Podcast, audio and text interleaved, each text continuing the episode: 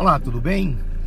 Olha, minha gente, há uma frase no meio político que é muito conhecida que diz o seguinte: uma CPI você sabe como ela começa, mas você nunca sabe como ela termina.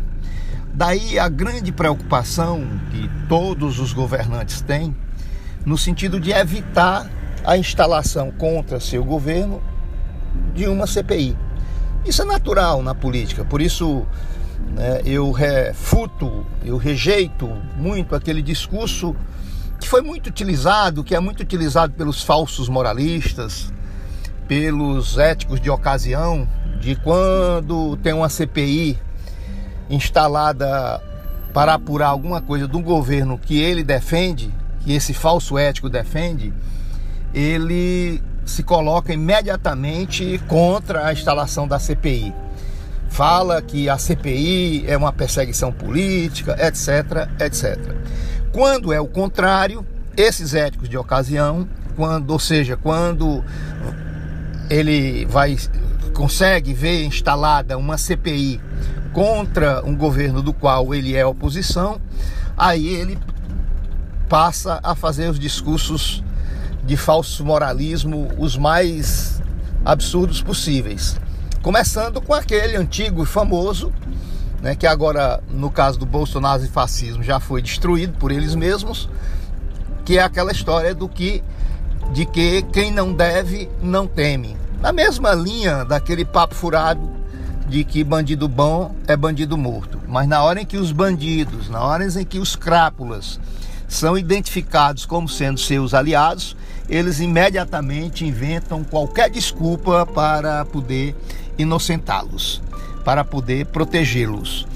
O que eu quis dizer com isso é que uma CPI ela é legítima em qualquer circunstância. Ela é um instrumento da minoria parlamentar. Você tem uma maioria que apoia o governo e tem uma minoria que faz a oposição. Isso é uma regra básica da democracia. E a CPI é o instrumento que a minoria tem para investigar o, o, o governo. Então isso é absolutamente natural. E repito, não vou cometer o mesmo erro dos éticos de ocasião.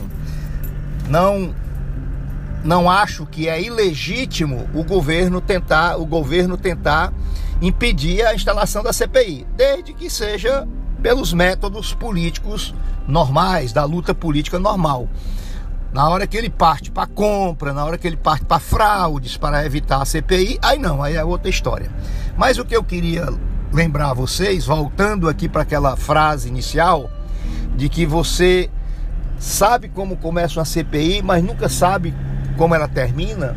Ela, nessa CPI agora que apura os atos políticos genocidas do atual governo com relação à Covid-19, que aliás quero lembrar que hoje nós devemos estar aí encostando no número alarmante de 420 mil mortes no nosso, no nosso país e mortes estas, pelo menos uma parte significativa delas, poderiam ter sido evitadas se não tivéssemos tido essa política genocida colocada em prática hoje pelo governo federal.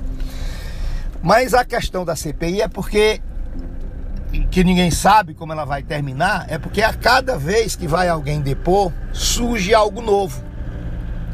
Surge alguma outra linha de investigação que cada vez mais, no caso dessa CPI, vai complicando esse governo federal que nós temos aí, que certamente em algum momento da história deverá ser julgado pelo Tribunal Penal Internacional por crimes contra a humanidade.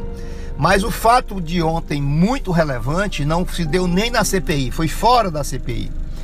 É, o vice, olha a gravidade da situação, minha gente. O vice-governador do Amazonas deu uma declaração bombástica. Ele deu uma declaração dizendo que o governo federal, com o governo do Amazonas, quiseram fazer um teste, um experimento humano em, no Amazonas que era deixar correr livremente o vírus para atingir a chamada imunidade de rebanho, ou seja, aquele discurso do Jair Bolsonaro de que 70% da população teria que pegar o vírus para poder naturalmente criar os anticorpos para o resto do país.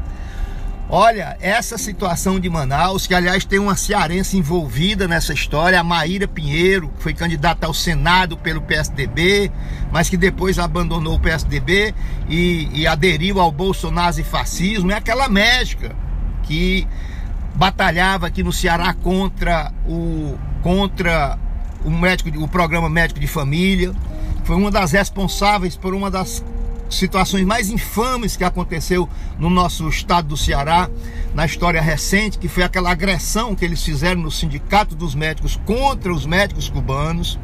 Pois bem, essa mulher, que está apelidada hoje de Capitã Cloroquina, comandou uma equipe e foi para Manaus para estimular isso.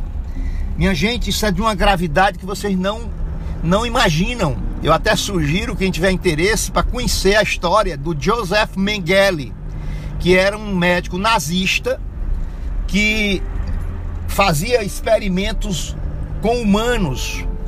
Na, na linha de perseguição nazista, ele pegava algumas pessoas, judeus, evidentemente, e fez isso com um grupo de crianças. É, tem um fato histórico muito relevante sobre isso, onde ele pegava para utilizar como se fosse ratos para fazer experimentações humanas de, de medicamentos, o que fosse.